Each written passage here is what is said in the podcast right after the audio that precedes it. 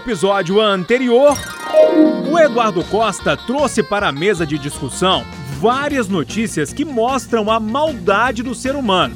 Sem pestanejar, a Alessandra Mendes deu a solução.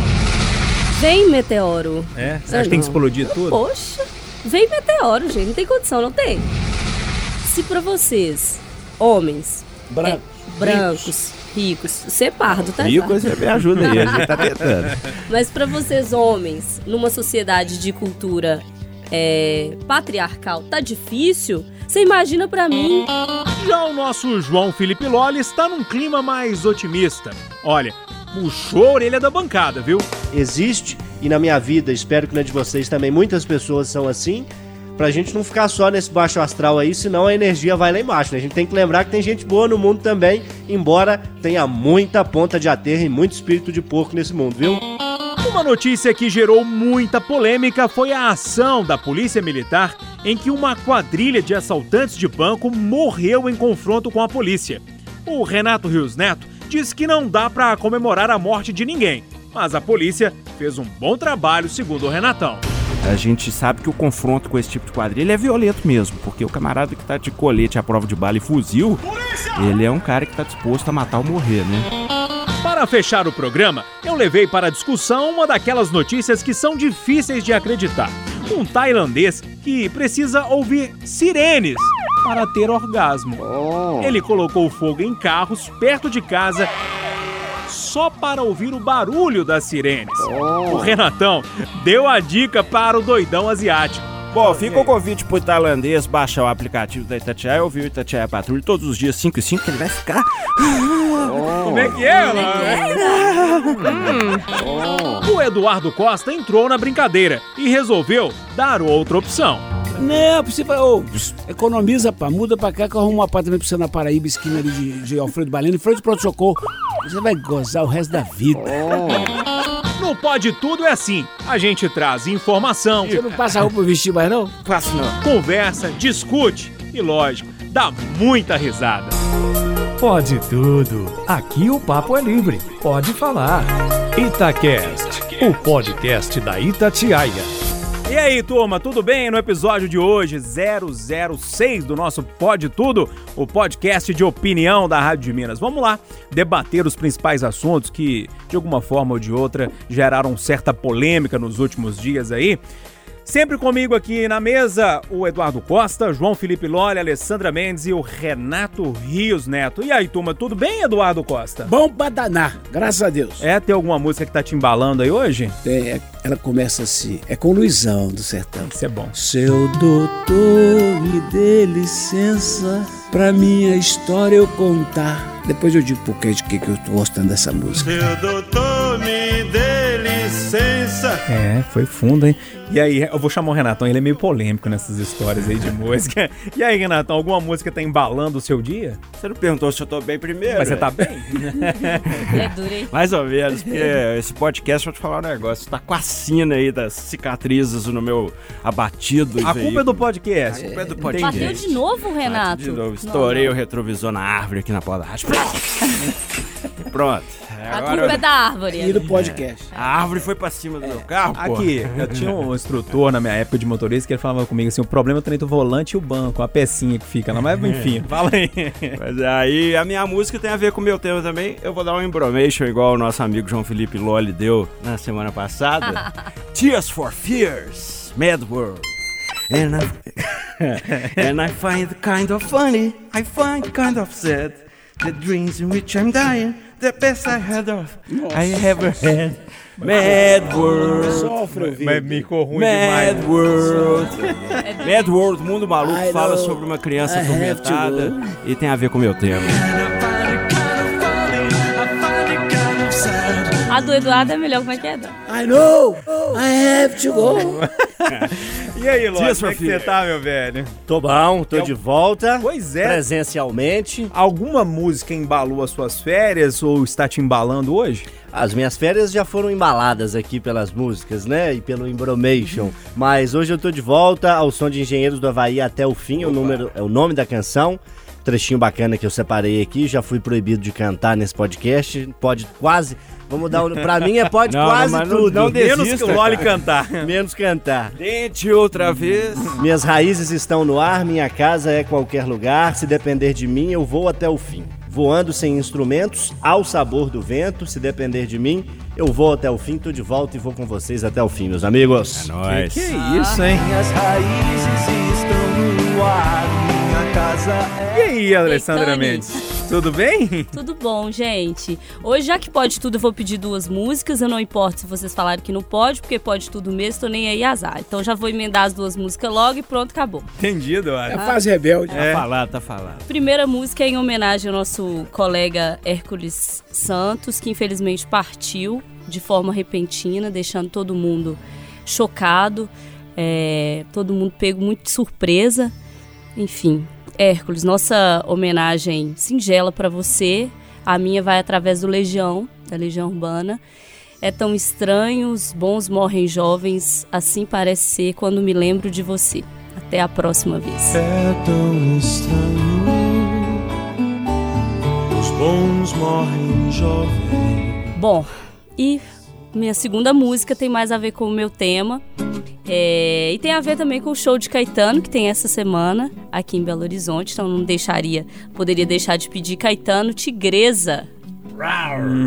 Uma tigresa de unhas negras e íris cor de mel. Uma mulher, uma beleza que me aconteceu. Uma tigresa de unhas negras e íris cor de mel. Entendi. Uau, e nossos sentimentos, é, o Hércules. É. Tal. todo Grande mundo. cara. Ô, turma, acho que eu vou tentar é, resumir então. Todo mundo pede uma música, a gente fala de artistas Como e é que tal, você né? tá? Você está Pois é. bem, Moreira? Eu estou bem.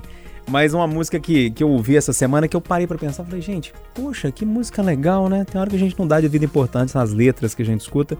Finalzinho da música do Milton Nascimento diz assim: com a roupa encharcada e a alma repleta de chão.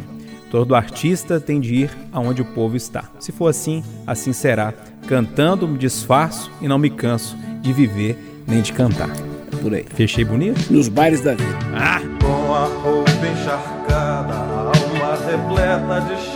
Então vamos lá, o Loli tá de volta presencialmente aqui nos estúdios do, no- da Itatiaia, do nosso Pode Tudo. E eu vou começar com você, Loli. Que honra. É, qual que é o- a notícia, qual que é o tema que você trouxe pra gente discutir aí? Olha, são na verdade dois temas que se completam, né? Eu quero problematizar a questão da alfabetização ou da do alto índice de analfabetismo que a gente ainda tem em algumas camadas da população brasileira, alguns locais do Brasil. E quero lembrar também a questão dos idosos, que muitas vezes são analfabetos. Eu trouxe aqui um dado apontando que o Brasil tem cerca de 11 milhões de pessoas que não sabem ler nem escrever. Desse percentual, 19,3%, aproximadamente 20%, é, é de pessoas com mais de 60 anos. Então, entre aqueles que não sabem ler no Brasil, a cada cinco, um tem mais de 60 anos. O que é uma estatística muito triste, se a gente considerar que essas pessoas passaram a vida inteira vivendo sem saber ler e escrever, muitas vezes é, sem saber escrever o próprio nome. E sobre a alfabetização, eu tenho muitos professores né, da graduação, do ensino médio nas- minhas redes sociais, e me chamou a atenção um post que um desses professores fez, que é da Universidade Federal de Ouro Preto, professor Cláudio Coração, tem até um nome bacana, né? Cláudio Coração. Ele postou um trecho de um livro do Eduardo Galeano, já falecido uruguai Eduardo Galeano. É, o livro chama O Filho dos Dias e o trecho é bem pequenininho, eu vou me permitir trazer aqui para vocês. Abre aspas, Sergipe, Nordeste do Brasil, um professor começa uma nova jornada de trabalho com um grupo de camponeses muito pobres que estão se alfabetizando. O professor pergunta para o meu xará, né? Como vai, João? João se cala, amassa o chapéu, um longo silêncio e finalmente ele diz: Não consegui dormir, professor. A noite inteira não fechei os olhos. Ele para de novo, demora mais um tempo, as palavras não saem de sua boca até que ele murmura, em meio a lágrimas: Ontem, professor, eu escrevi meu nome pela primeira vez. Um trecho que me emocionou muito, me tocou fundo no coração. A gente que felizmente consegue ler, escrever, falar para milhares de pessoas aqui pela Rádio Tatiaia, pelos podcasts da vida, às vezes a gente não se lembra ou não percebe que existe uma camada muito grande da população que sequer sabe ler, sequer sabe escrever o próprio nome. Como a gente está aqui num veículo que é falado, que é oral, que é de mais fácil acesso à população, acho que é importante a gente trazer essa discussão e lembrar o quanto que atos simples como ensinar pessoas a ler e a escrever podem ser importantes. Nessa semana passou o dia da alfabetização e eu trago essa reflexão e essa poesia para os colegas. Eu vou colocar o Eduardo Costa aqui na discussão. Eduardo, você é o mais velho entre todos nós aqui. Você Mais já deve ter acompanhado, mais experiente, você deve ter acompanhado eh, durante a, a sua vida alguns momentos assim da alfabetização no Brasil, né?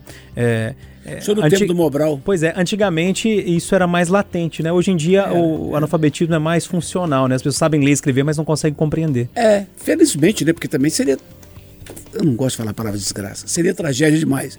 Mas eu venho de famílias com avós, com pais, com mãe, com, com pouquíssima leitura. E eu fico me imaginando se há algum exemplo melhor, maior e mais triste de falta de cidadania que você não ler, né? É um negócio muito triste. Mas por outro lado, para não estar em deprê, eu lembro do meu avô Raimundinho Salvador, que mal desenhava o nome, meu pai Leontino, que mal rabiscava o nome. Quanta sabedoria, quanta sabedoria, quanta simplicidade, quanta sabedoria. Então, eu torço sim para que o governo Bolsonaro e todos os outros governos retome as verbas para as nossas turmas de CAPES, de doutorado, de mestrado, para que a inteligência brasileira fique aqui, não vá embora. Eu torço para que a gente nunca se esqueça de alfabetizar todo mundo. Mas eu agradeço a Deus a sabedoria dos simples, dos humildes e dos iletrados. É verdade. E aí, Renatão, como é que você vê essa situação do Brasil ainda hoje com esse tanto de analfabeto, gente que não sabe ler nem escrever? É, eu acho que hoje, é, esses dias mesmos, eu, esse, é, esses dias aí, eu li uma matéria no, no G1 de um senhor de 91 anos que também aprendeu a ler e escrever, né? Eu sou juvenil, eu trouxe também Ah, essa matéria para ilustrar é. a conversa aqui, mas acabei não tendo tempo Eu dei de boa falar. notícia no café. Isso. É um senhor de 91 anos que participou, Aqui de participa Minas, um né? projeto aqui em Belo É, Horizonte, se não me de engano, ou de. Minas. Um projeto que envolve uma igreja, né, que faz essa ação de alfabetização e aos 91 anos ele está se alfabetizando. Pois é, eu acho que assim, acho esse tipo de história lindo. Acho o EJA um projeto bacana demais, educação para jovens e adultos, né? Geralmente no período noturno. E é isso, cara, educação é a base de tudo, né? Eu acho que às vezes é, a gente, a pessoa, né? Ah, mas pra que que vai aprender a ler e escrever com 70 anos, com 80 anos, com 91 anos? Poxa, é uma conquista pessoal, cara, dignidade, dignidade humana. Você escrever seu nome, você pegar um ônibus sabendo que tá escrito ali, né? Você poder receber um boleto ali, que é a parte, mas pelo menos saber o que tá escrito ali, isso é dignidade, né? Isso é respeito, isso é humanidade. Então, é, a educação é a chave de tudo. Não tem, sem mais delongas. É, Alessandra, você tá na academia ainda, tá fazendo uma segunda gra- graduação. É, você vê alguma coisa sobre isso na, na, na academia? As pessoas estudam isso? Alguma coisa que você conheça por lá? Então, a discussão do momento, Júnior, eu acho que ao invés da gente estar centrado, muitas das vezes, o poder público e até a academia também, centrada em discutir métodos, maneiras de terminar com esse abismo que ainda é a falta de todo mundo ser alfabetizado no Brasil, a discussão ela virou uma questão ideológica, que é uma palavra que todo mundo adora usar, que muita gente sequer compreende o que é, mas que adora usar. Então, ao invés da gente discutir métodos para alfabetizar a população, a gente discute se o Paulo Freire vai ser ou não mais o patrono da educação no Brasil, um educador pernambucano super reconhecido, que desenvolveu o método que educou, que alfabetizou 300 pessoas em 45 dias, pessoas do sertão que não tinham acesso à educação.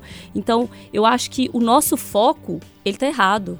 Ao invés da gente discutir o problema lá na ponta, a gente fica dando voltas em torno de uma questão que, assim, não vai fazer diferença na vida das pessoas, que no fim das contas o que faz diferença é educar é ter acesso, como o Renato disse, assim, é dignidade. Você saber o que você está fazendo, você ir, você conseguir ler é, uma carta, uma receita, um, um ônibus, enfim. Eu acho que falta a gente se centrar mais no problema, sabe?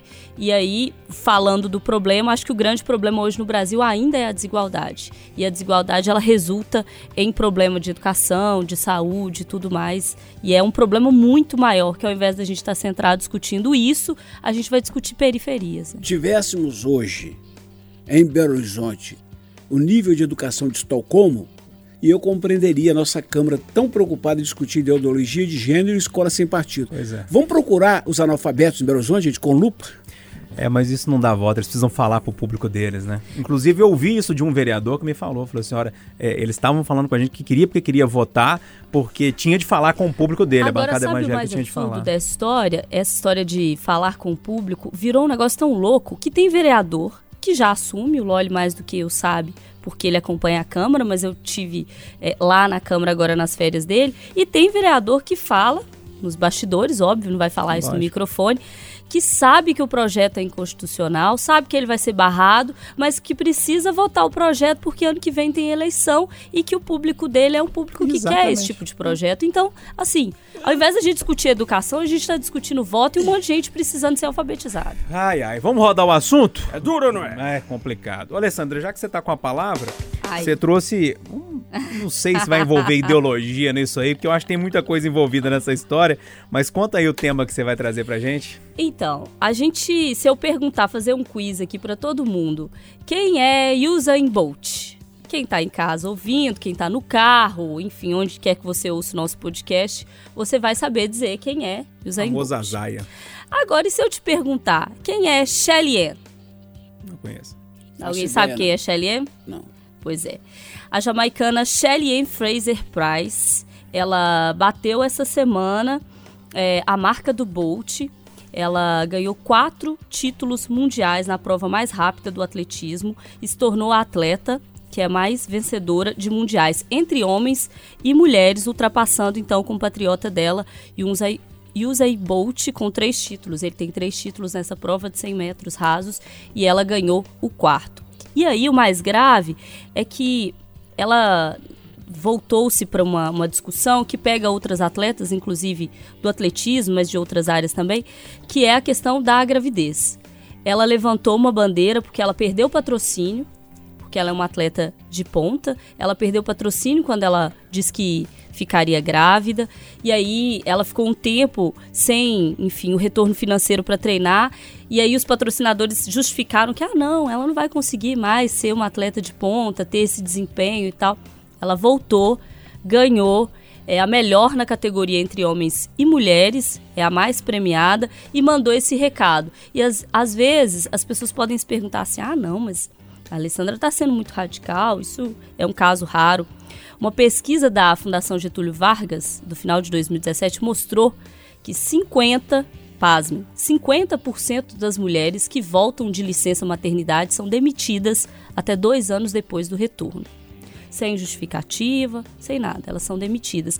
E num cenário em que a gente já viu muito político, muito político importante, inclusive muitos deles que estão governando aí o nosso país, dizendo que sim, que mulher tem que ganhar menos, porque afinal de contas mulher engravida, né?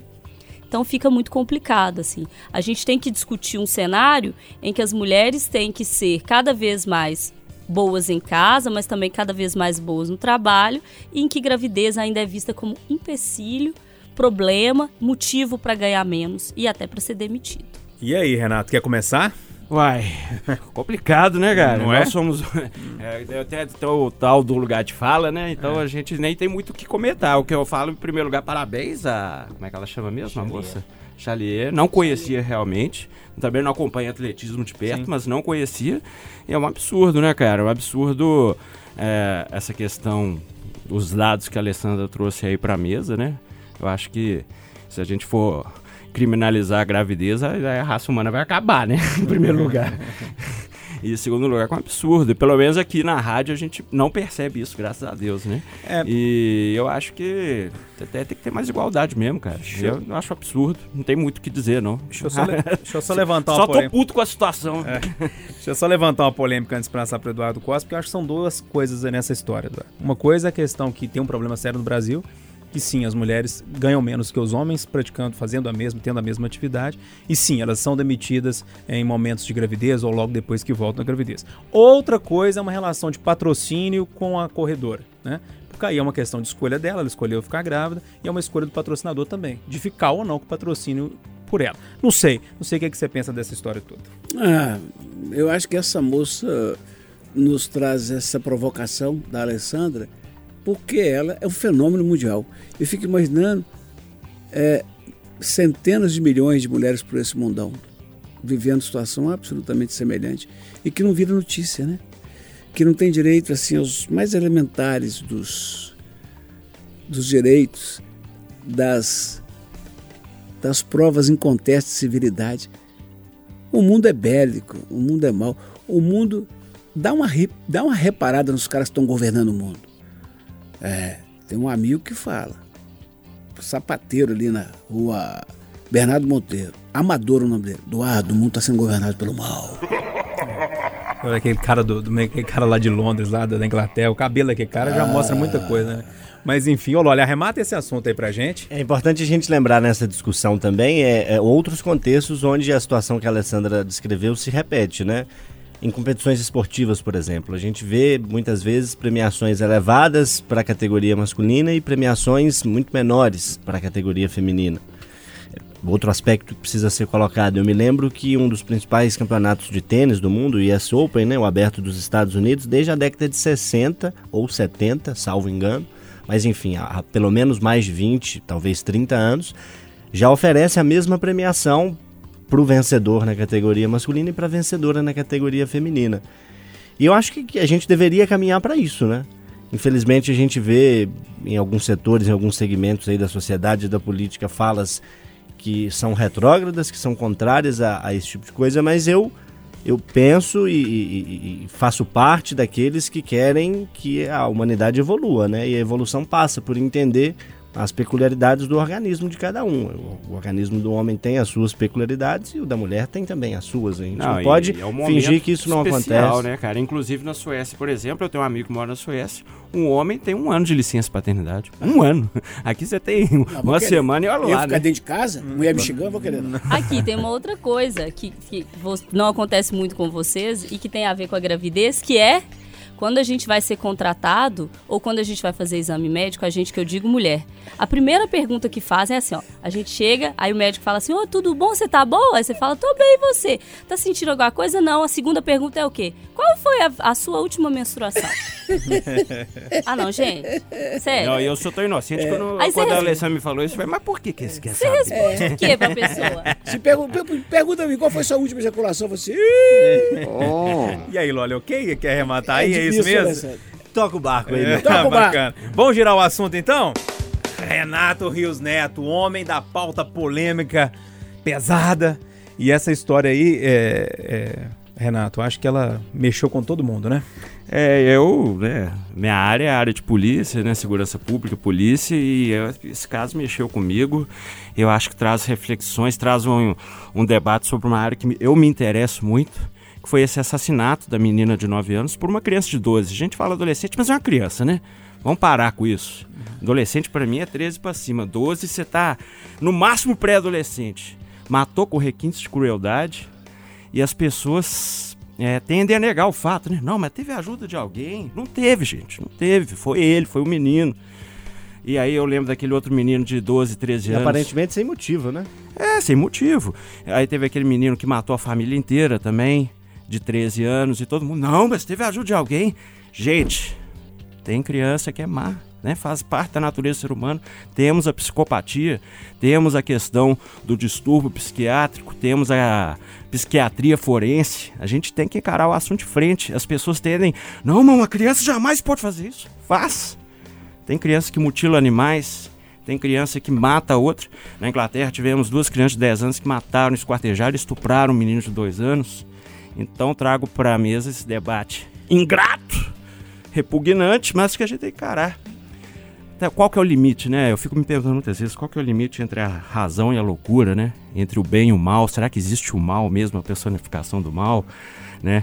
Qual que é o limite da da sanidade, né, dessa questão até da impunibil- impunibilidade, né, que as pessoas acham inclusive que não tá pagando de doido, vai ficar no manicômio judiciário. Nós temos o o Champinha que matou aquele casal em Imbu no acampamento, menor de idade, é o único caso do Brasil onde o menor de idade até então cumpre pena perpétua, porque ele foi con- considerado inimputável e a pena inimputável é um manicômio judiciário.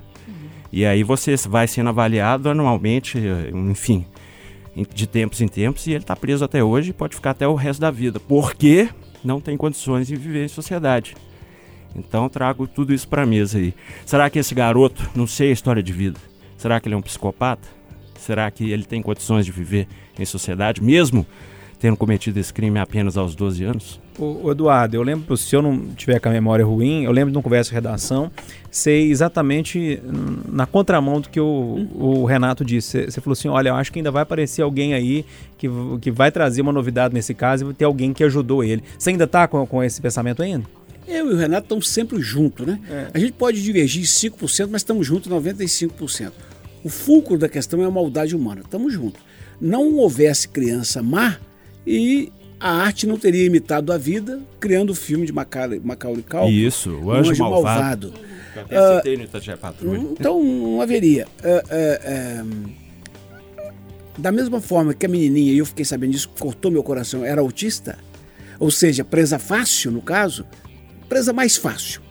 É, o menino pode ser psicopata. A única e leve divergência que tenho com o querido Renato Cis Neto é que a vida já me surpreendeu demais.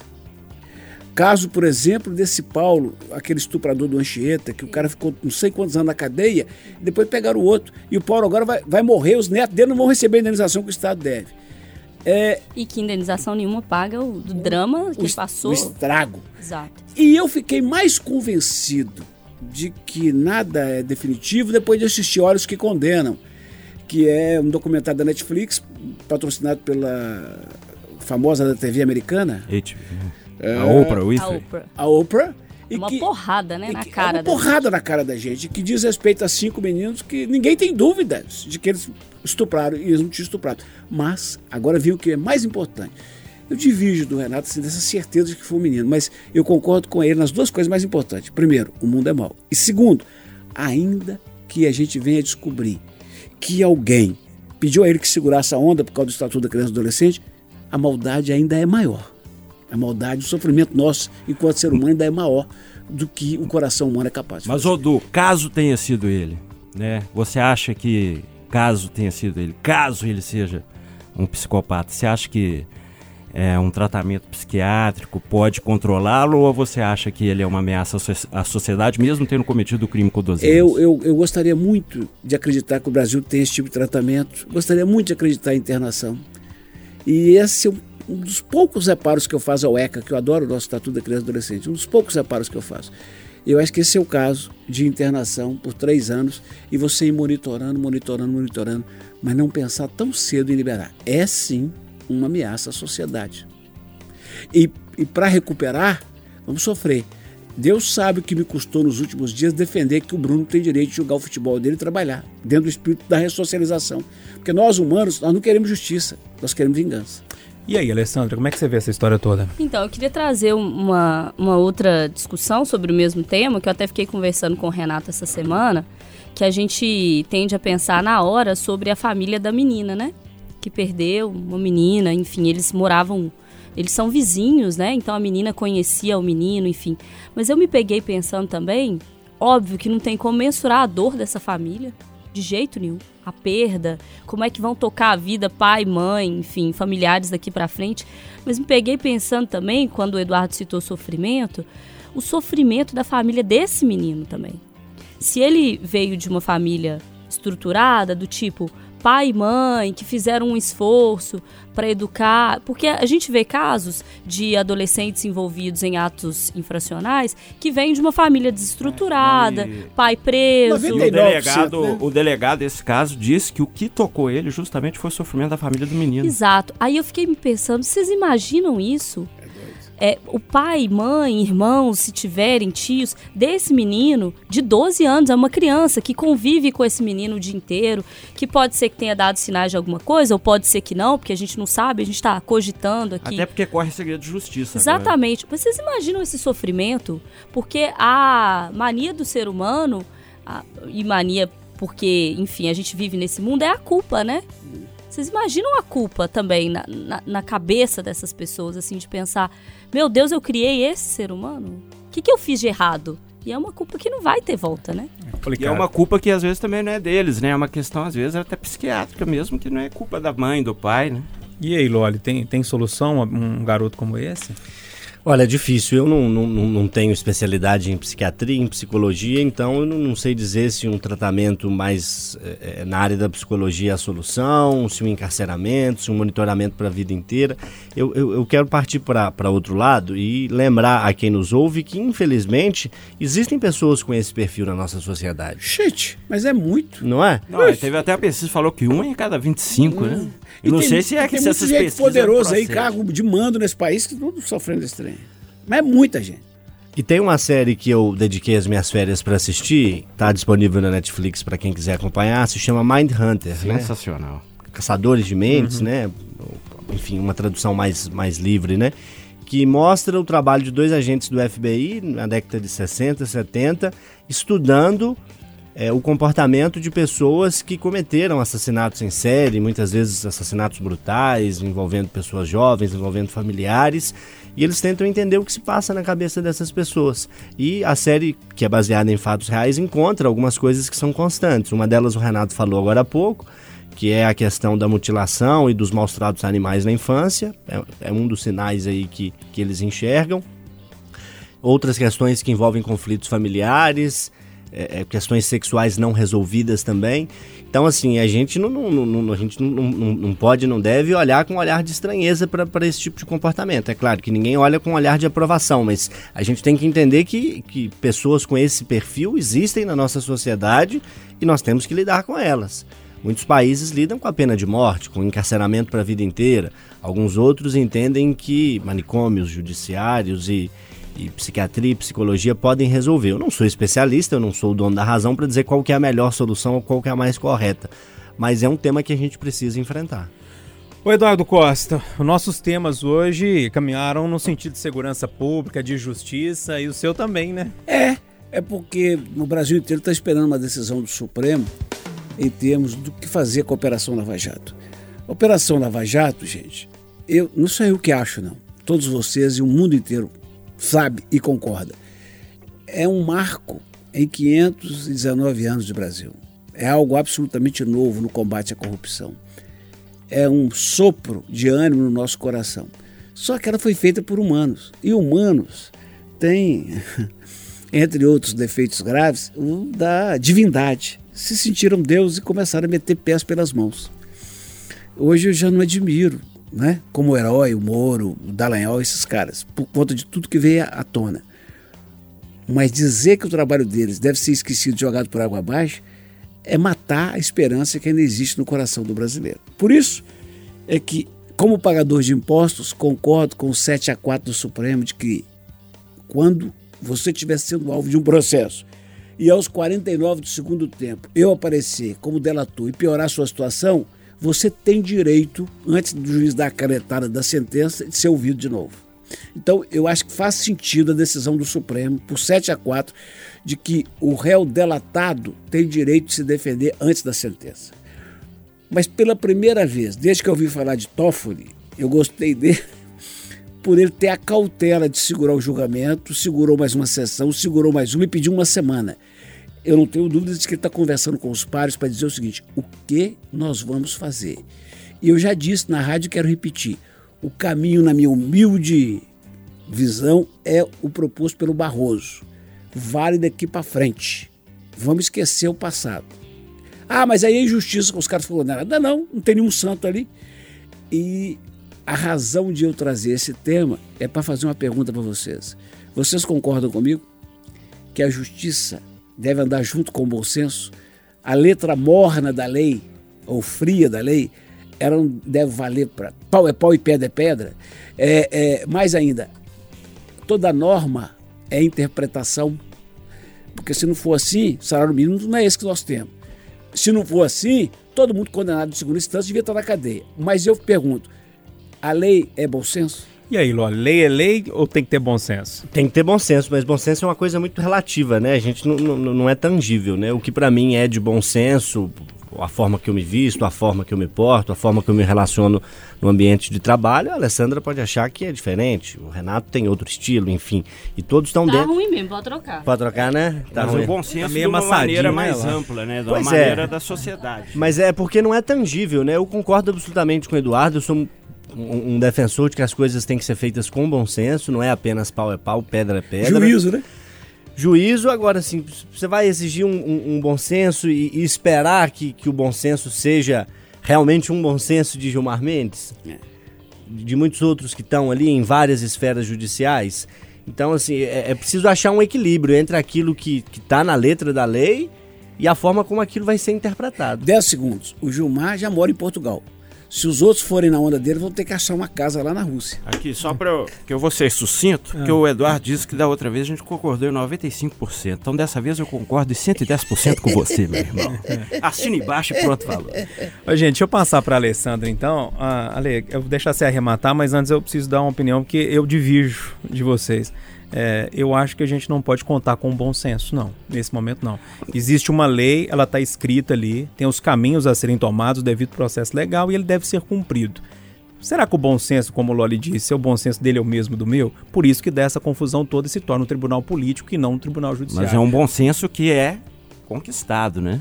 Mas bom senso Construído. é subjetivo. O meu problema é esse. Mas nesse Diga, caso vai ser construído pela corte, pelo que o Eduardo disse, né? É, então, na verdade, eu tenho. A corte que é feita de gente, né? De pessoas. aí Sim, que tá o mas é porque o, o que eu entendi que o Eduardo falou, que senão a gente vai ter que soltar todo mundo, cara.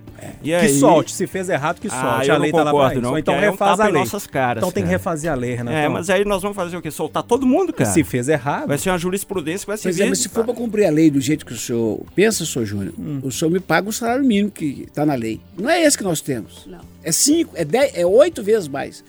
O Norberto Mânica mandou matar quatro servidores federais e, e é réu confesso. Mas está solto. Pela lei tinha que estar preso. então vamos refazer as leis. Se as leis não estão funcionando, vamos refazer. Taca não dá pra contar com bom senso. Toca fogo nesse país, é certo passar tempo. Mas além dos presos da Lava Jato, isso aí vai servir para um monte de bandido de crime organizado, PCC, não sei o que, que vai usar isso de ju- jurisprudência. Aí, igual o Edu falou, vamos tacar fogo, então. Então, na verdade, depende. Porque são, a gente tá falando aí só de casos de delação. Sim, mas É. muitos casos Então, de não crime é, organizado. Não é para todo delação. mundo. E tem uma outra coisa também. Eu acho que uma da- um- em uma das discussões do STF se falou em vamos rever aqueles casos Que houve o questionamento em, em que houve questionamento interno. Mas eu tendo a concordar que bom senso no país não tem, né? E que são 11 pessoas. É, o, o STF ele é formado por 11 ministros, ministros falíveis. E aí eu quero, eu quero dar dois exemplos assim. É, o Pinheira, que é o presidente do Chile, teve aqui há um ano e meio, mais ou menos, e se encontrou com as autoridades. Com a, a Carmen Lúcia era a presidente do STF na época. E perguntou para ela assim, curiosidade mesmo. Aqui, eu queria saber como é que funciona aqui o STF do país e tal, a Suprema Corte. Se vocês errarem, quem que toma conta, assim? Quem, quem que faz o, o... Que olha, enfim? Porque é um sistema de peso e contrapeso. O judiciário, é, ele tá ali para ser contrapeso do executivo, do legislativo. O executivo é do legislativo e o legislativo também ali do executivo. Mas quem olha o judiciário? E se eles errarem? Como é que faz? Na lei tá falando, a, a decisão da justiça retroage a favor do réu. E eu acho que a gente está com uma discussão centrada em uma figura. Sim, é Que só é porque Lula. tem o Lula. É. A questão não é essa. A questão é, a lei, ela tem que valer pra mim, pra você, pro, pro outro, pro outro, pro Lula. Porque se amanhã alguém resolver me condenar num processo desse jeito, e eu não tiver a chance de falar quando alguém me delatar, fica complicado. E se a gente resolver é, apagar o passado também, como é que a gente faz com a parte da lei que diz que tem que retroagir a favor do réu? Então, assim, a gente tá numa sinuca de bico. E eu aposto que os 11 que estão lá agora estão, ó, ó, trancando, fi. Porque o negócio. Não é? Virou em Virou torno um um negócio Trancando louco. ferro forte. Trancando. E, mas eu eu sou da coluna do Júnior, assim, pô, porque lei é lei e, e esperar bom senso nesse país onde virou tudo fla-flu. É, se for esperar bom senso, não tenha lei. Faça tudo com bom senso. Eu não sei, eu fico. um eu acho que o bom senso tem que ser construído pela boa política e pelas isso. boas... Mas é um tribunal judiciário, Sim, tem que se mas basar é- na lei. É, sabe? porque a gente eu tá acho lidando que- como se fosse Mas um a gente tem que ter um político. certo pragmatismo. Que é político, Que eu verdade. acho que eu concordo com o Eduardo. Mas se for pragmatismo, tem que Então nós estamos no escrito. 2x2 aqui e o Loli vai desempatar. Desempate, Loli. Eu já falei. Mas desempata. Eu, pra eu fechar. eu tô mais no entendimento de que o, o bom senso faz parte também desse tipo de discussão, desse tipo de decisão, né? A gente- Ganharam, Alessandro. É, é claro que a gente não pode. Perderam, né? É claro que a gente não pode ignorar a letra da lei, o devido processo legal. Concordo com a Alessandra que eh, lembra um trecho da lei que diz que a lei deve retroagir caso seja em benefício do réu, mas é preciso haver o bom senso para dosar essa decisão e é isso que, que o Eduardo Ou diz. seja, Alessandra, perdemos, né? Perdemos. É, então, e aí... a- Foda-se. E aí a turma, a turma comenta. bom senso. A turma, a tá turma comenta aí, vê o que, que achou e Mas xinga olha gente. só, gente, vamos, vamos, vamos falar. A gente acabou de dar um exemplo do que, que é civilidade. É isso mesmo. A gente senta, mesmo. discute, É discorda, É converge, desconversa. Não a é vida obrigado é a essa. chegar a um consenso, não é obrigatório. Lógico que não, é, obrigado só um a respeitar o outro. Vamos fechar aqui então com o tema mais leve. Foi pesado, né? Foi, foi. pesado. Ardeu, Aqui. Gosteve de psicopata, Então- a, a- a- Supremo, Então- Cruz Credo, Macaco. Então escuta essa aqui, ó. Um canal adulto japonês chamado Paradise. A gente conhece o outro aqui no Brasil, né? X-Video que chama, né? Tem o Paradise. Nunca ouvi falar. É.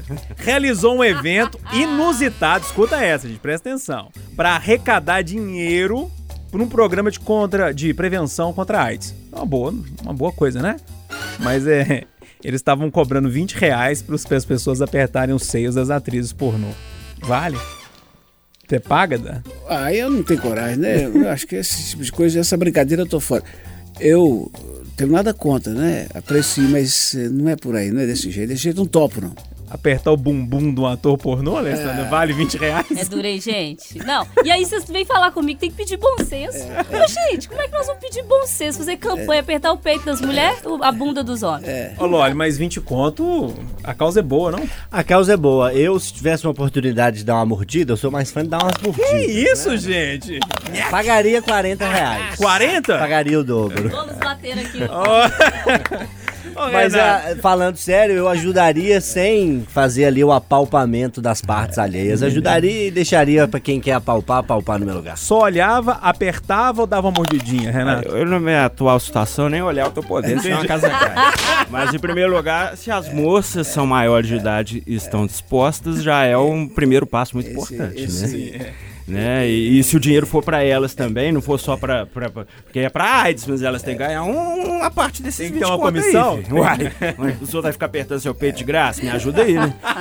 Então, é um trem meio cabuloso aí. Ô, Renatão, a gente E se você, encontra. Júnior, apertava. Porque o Júnior é assim, ele joga a bomba Joga pros pros outros outros, e é fica isso, lá rindo. Encerra o programa e fica por isso, né? Aqui, não posso nem falar nessa história. Ô, ô, Eduardo, a gente encontra todo dia, uma hora da tarde, no Chamada Geral. E quatro da manhã no Café com Notícias. E cinco e cinco da tarde. No Itatiaia Patrulha. Patrulha! E também no Café com Notícias, viu? Eu tô juntando todo mundo, os Ah, eu bons escuto, contos lá, né? E tem o negócio do famoso 71, não sei o que. só. Força, sabedoria e coragem. E fiquem a salva. E aí, Loli, tá de volta das férias, direto na Câmara Municipal. Tô de volta falando bastante. Tem sido um desafio cada vez maior encarar esses 41 vereadores eleitos em Belo Horizonte, É, mas a gente é- tá lá, é entre outros assuntos. Estamos aí sempre falando coisa bacana, é interessante, legal na Itatiaia. E aí, Alessandro, as reportagens como sempre, né? Ah, tamo aí todo dia, o tempo todo, a toda hora, o tempo todo, como diz a vinheta, e no Instagram, Facebook, etc, etc. Pois é, então vocês conseguem ouvir a gente aqui no site da Itatiaia e também no seu tocador de podcast preferido. Esse foi o Pode Tudo de hoje. Até a semana E que pode vem. ouvir, porque a gente chega cedo, fica maquiado, faz um esforço danado pra chegar aqui. Hã? A gente espera que você ouça, né? Um abraço, turma. Pode tudo. Aqui o papo é livre. Pode falar. Itacast, o podcast da Itatiaia.